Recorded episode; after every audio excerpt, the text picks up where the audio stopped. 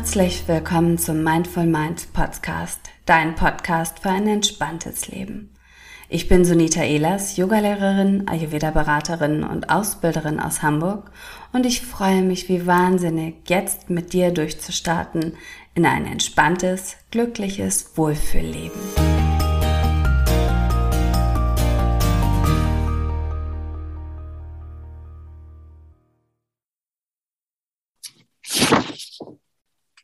Hallo ihr Lieben, heute treffe ich mich mit der wunderbaren Anne Wiebel-Jegust. Und Anne, ich freue mich total, dich zu sehen, weil du hast uns ja oder wir haben dich ja schon begleitet oder gesehen in ähm, ein oder zwei unserer Ausbildungen. Und deswegen ist es wirklich besonders schön, weil ähm, ich freue mich einfach. Stell dich doch aber bitte erst mal ganz kurz vor. Ja, hallo liebe Sunita. Ähm, ich bin die Anne, komme aus der Nähe Augsburgs, bin eigentlich Rheinländerin, aus tiefstem Herzen heraus und ähm, bin gelernte Krankenschwester, habe ganz lange in der Krankenpflege gearbeitet, in der Psychiatrie zuletzt und arbeite jetzt seit drei Jahren in meiner eigenen Praxis, begleite. Ganz am Anfang hatte ich in meiner Praxistätigkeit Kinder und Jugendliche begleitet. Ähm, das tue ich nicht mehr. Ich begleite jetzt Frauen, Männer und das macht mir wahnsinnig viel Spaß. Und es hat sich so vieles bewegt seit dem letzten Jahr, seit ich mit dir und mit der Steffi und mit der Anni zusammen die Meditationsleiterausbildung und die Achtsamkeitstrainerausbildung machen durfte. Und seitdem hat sich einiges gewandelt. Das, äh, da bin ich total gespannt, dass du das gleich nochmal erzählst. Aber erstmal würde ich ganz, ganz gerne nochmal auf, dein, auf deine Beratung eingehen, weil du sagst, es hat sich gewandelt von erst Kindern und Jugendlichen jetzt zu Erwachsenen. Ähm, was, warum und was genau bietest du da an? Und was meinst du, warum hat sich das gewandelt? Ja, ähm, Kinder und Jugendliche sind mir immer schon die lagen mir immer schon am Herzen. Ich habe ja in der Kinder- und Jugendpsychiatrie gearbeitet, habe aber dann gemerkt, dass die Kinder, die zu mir gekommen sind, die Jugendlichen, da war auch so ein Punkt, wo ich gesagt habe, das ist mir einfach zu viel. Da bin ich zu nah dran und da konnte ich mich nicht gut abgrenzen, weil da so viel, ja, Mitgefühl, auch zum Teil Mitleid dabei war. Und da ich selber drei Kinder habe und sehr gut mitfühlen kann, ähm, war mir das tatsächlich zu viel. Und ich habe gesagt, nee, ich merke, ich kann es nicht, ich muss es zugeben. Und deswegen habe ich da wirklich gesagt, nee, das ähm, ist nicht mehr meins. Und ich habe das eben schon auf deiner Website noch mal kurz geluschert. Du hast da schon so schön geschrieben, du bist äh, Mutter von drei Kindern, die sehr unterschiedlich sind. Ja. Ähm, hast du es geschafft, die auch wirklich ähm, achtsam und bewusst individuell zu erziehen und zu behandeln? Mhm.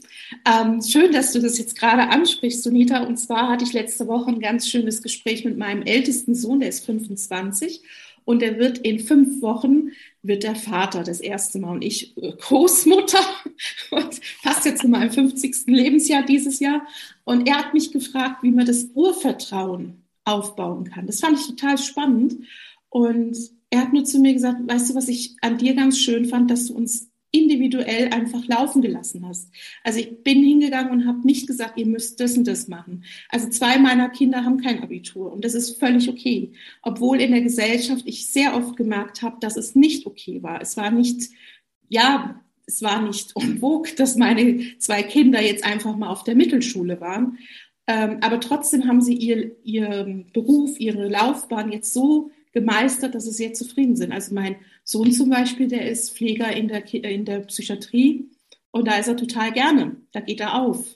Und das fand er ganz schön und das wünscht er sich auch für sein Kind, also für seine Tochter, dass ja. er sagt, ähm, ja, jeder ist individuell und meine ja. drei Kinder sind tatsächlich sehr, sehr unterschiedlich.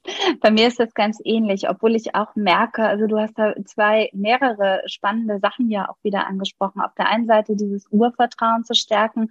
Aus Sicht des Ayurveda ist halt wirklich ähm, diese, die ersten Lebensjahre sind halt einfach da, wo du ganz viel Erdung brauchst, ganz viel, ähm, ja, dein Vertrauen stärkst, auch einfach ähm, dieses, dieses Grundgefühl von, ah, ich darf mich fallen oder gehen lassen und ich werde akzeptiert und geliebt einfach stärkst und pflegen solltest und darfst, ähm, was ja dann wirklich auch wieder so ein Grundpfeiler ist für das Erwachsenensein.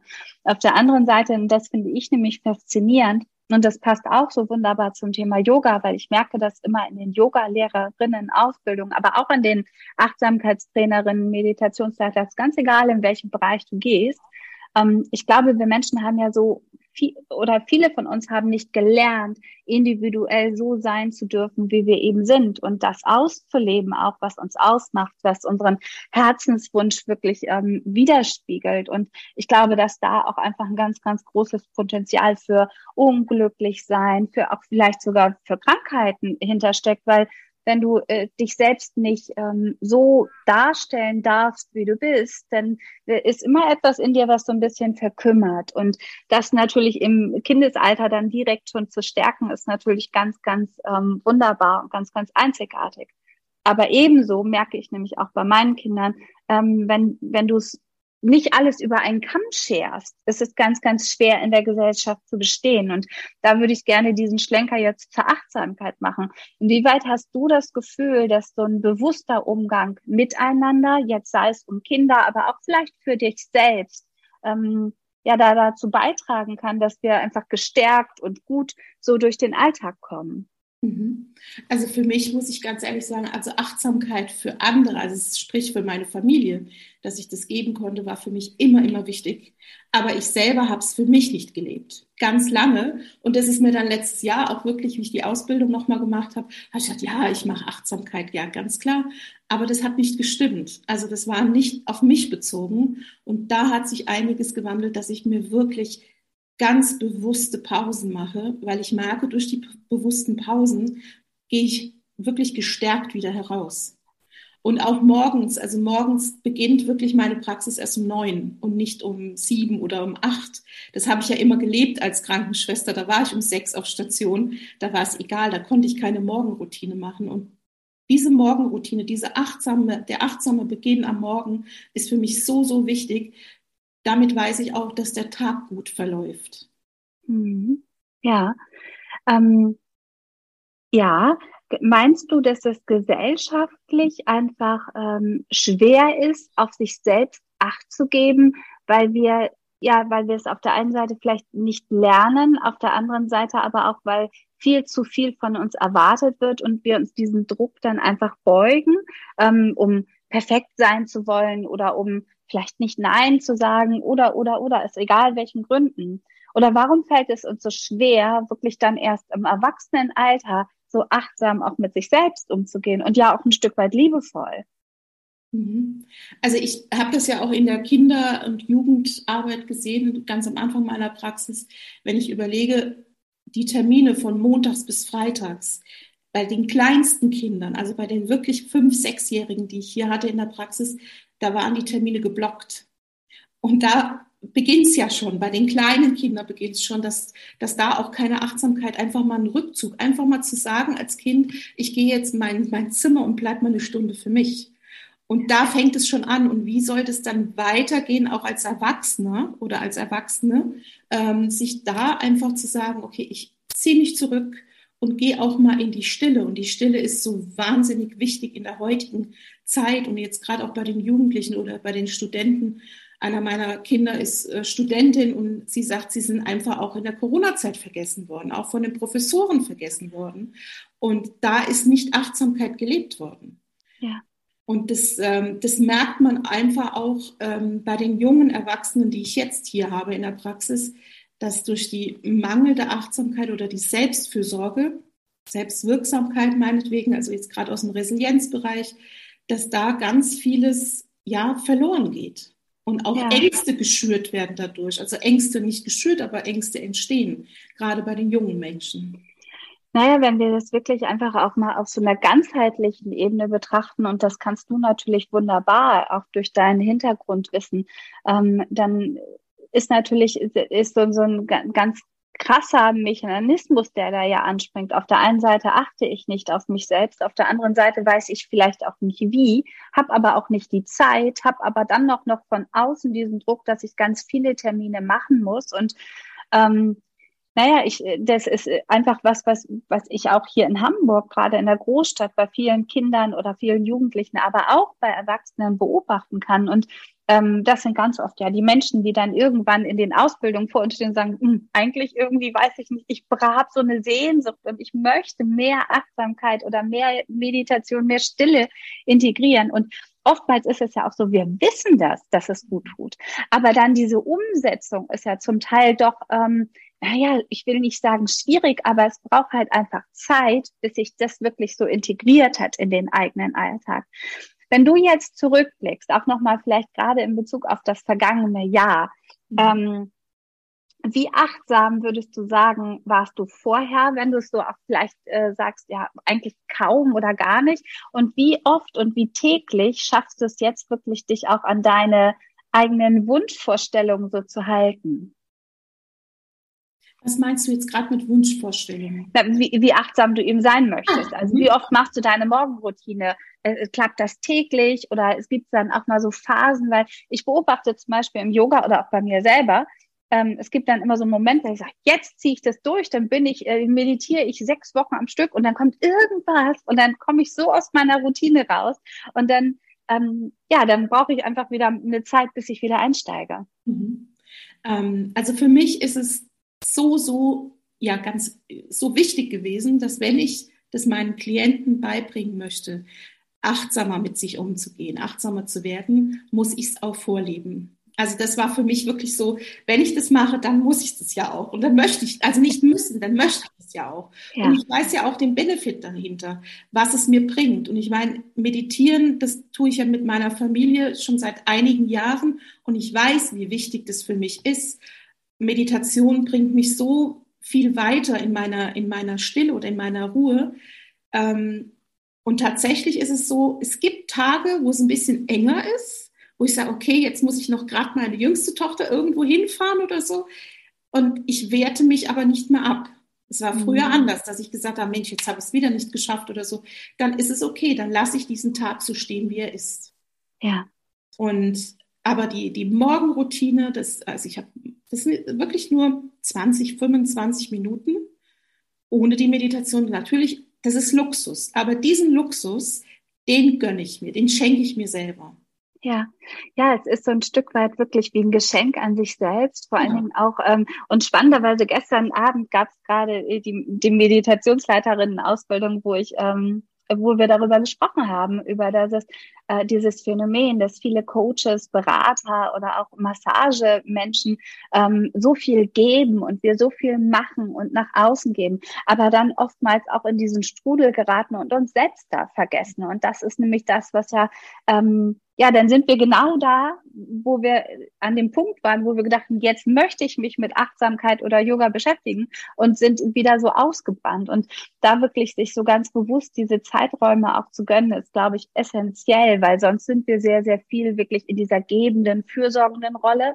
Aber diese Fürsorge für uns selbst, die entsteht ja auch aus uns selbst. Und ähm, ja, ganz, ganz, ganz interessant und äh, immer wieder auch zu beobachten. Und letztendlich gehört, oder was vom, wenn wir das nochmal vom ayurvedischen Gewichtspunkt auch betrachten, da sage ich immer wieder, diese Entscheidung, ähm, bewusst zu leben, darfst du jeden Tag oder jede Sekunde aufs Neue treffen. Und wenn wir es nämlich schaffen, nicht dieses schlechte Gewissen zu haben, was wir vorher vielleicht hatten, ähm, dann treffen wir die Entscheidung auch einfach wieder neu. Ja. ja, ja. Ganz, ganz interessant. Wie schaffst du das oder wie verbindest du all diese Sachen? Also du hast ja bei uns zum Beispiel die Meditationsleiterin-Ausbildung gemacht und auch die Achtsamkeitstrainerin-Ausbildung ähm, und bist ja in der Psychiatrie gewesen. Du hast ja auch noch inner, inner, inner Balance Coaching. Inner Balance Coaching. Also du hast ja ganz, ganz ein großes, ähm, ganzheitliches, rundes Angebot. Wie schaffst du das, das alles miteinander zu verbinden? Also in den Coachings ist es so, und das ist jetzt der Wandel, und zwar ist es für mich ganz, ganz wichtig gewesen, nach der Achtsamkeitsausbildung, Achtsamkeitstrainerausbildung, ist mir so bewusst geworden, Mensch, was haben wir denn eigentlich in der Kinder- und Jugendpsychiatrie gemacht? Wir sind, also ich möchte es jetzt auch nicht abwerten, es ist die Arbeit gewesen. Wir haben ganz viel am Verhalten gearbeitet, aber sind nicht darauf eingegangen, wirklich zu sagen, das Nervensystem jedes Kindes, was bei uns auf Station war, das braucht seine Zeit. Das muss erstmal ankommen. Und das ist bei mir so, ja, schon damals wichtig gewesen, aber es konnte ich nicht auf Station so ja, stabilisieren bzw. einbringen. Und in meinen Coachings ist es so, dass wirklich ich schaue, wie kommt der Klient zu mir? Was braucht er jetzt gerade? Und nicht, dass ich jetzt sage, die Veränderung muss jetzt unbedingt sein. Wenn er noch nicht bereit dafür ist, dann ist es in Ordnung. Dann braucht der Klient was anderes. Aber zumindest den Klienten wirklich sensibel zu begleiten. Das ist so meins, wo ich wirklich sage, das ist ganz oben auf meiner Leiter, den Klienten sensibel zu begleiten. Und dann sage ich immer, ich mache so Freestyle-Coach. Also ich schaue, was braucht er, wenn er, wenn er jetzt, wenn ich die Türe aufmache, was braucht der Klient gerade von mir? Und dann bringe ich es ein, ob es eine Atemübung ist, ob es eine Yoga-Nidra-Übung ist, habe ich ja auch bei dir gelernt, aber nicht abgeschlossen. Und dann ist es eine Yoga-Nidra-Übung nur mit einem Bolster. Und dann ist es auch, das habe ich letzt mit einem Mann gemacht und das hätte ich auch nie für möglich gehalten, dass jemand, der sagt, nein, Körperarbeit überhaupt nicht. Und der hat sich so drauf gefreut. Und das war einfach nur auf dem Boden. Ich habe es ihm vorgemacht und dann war es gut. Und dann ist er auch bei sich auch mal angekommen. Es ist letztendlich ist es einfach, hört sich so an, als wärst du, würdest du ganz viel Ruhe reinbringen, ja. ähm, ganz viel Zeit den Menschen einfach lassen und auf der anderen Seite aber auch ganz, ganz individuell arbeiten. Und genau das finde ich einfach so, ja, so, so selbst so wunderbar auch an diesem ganzheitlichen Ansatz, weil jeder von uns ist so einzigartig und jeder von uns braucht auch einfach individuelle Dinge. Und es darf den einen Tag so sein und den nächsten Tag so. Und wenn wir immer nur alles über einen Kamm scheren, dann äh, können wir nie so gesehen werden, wie wir eben sind. Richtig. Wunderbar. Ähm, erzähl doch noch einmal, wo wir, wo die Hörerinnen dich finden und was sie bei dir machen können. Also du hast ja schon erzählt, ist eins zu eins Coaching. Ähm, ja. Machst du auch irgendwas online oder? Ähm, also ich mache on online mache ich tatsächlich. Ich habe einige jetzt durch Zoom, äh, durch äh, Corona habe ich einige Klienten bundesweit jetzt auch und mache das auch über Zoom und es funktioniert gut. Hypnose geht gut über Zoom, alles soweit. Ähm, genau. Mich findet man unter www.anne-wiebel-coaching.de. Genau.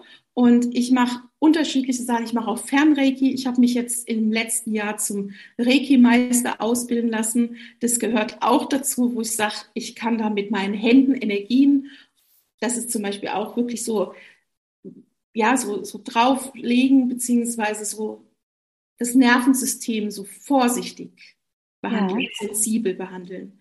Ja. Das, da profitieren ganz, ganz viele Menschen. Und ähm, da freue ich mich drauf. Ende des Jahres darf ich auch meine Ausbildung anbieten, Reiki-Ausbildung, weil ich jetzt in Reiki-Lehrer, eine Reiki-Lehrerausbildung bin. Und ja, also spannend geht das alles und Achtsamkeit ist einer meiner ja, Werkzeuge in meinem ganzen Koffer. Ganz, ganz schön. Ich freue mich ganz doll, dass du dabei warst. Wie immer schreiben wir natürlich auch die Website und deine Kontaktdaten noch einmal in die Show Notes. Also wenn ihr irgendwelche Fragen habt oder Wünsche oder Anne einfach mal persönlich kennenlernen möchtet, dann guckt da doch einfach vorbei oder schreibt uns eine E-Mail. Und äh, Anne, ich danke dir, dass du für dieses Gespräch dabei warst und habe mich super gefreut, dich auch, weil, also wir sehen uns ja über Zoom jetzt live. Ja. Alle anderen hören dich ja nur. Vielen lieben Dank, Sunita.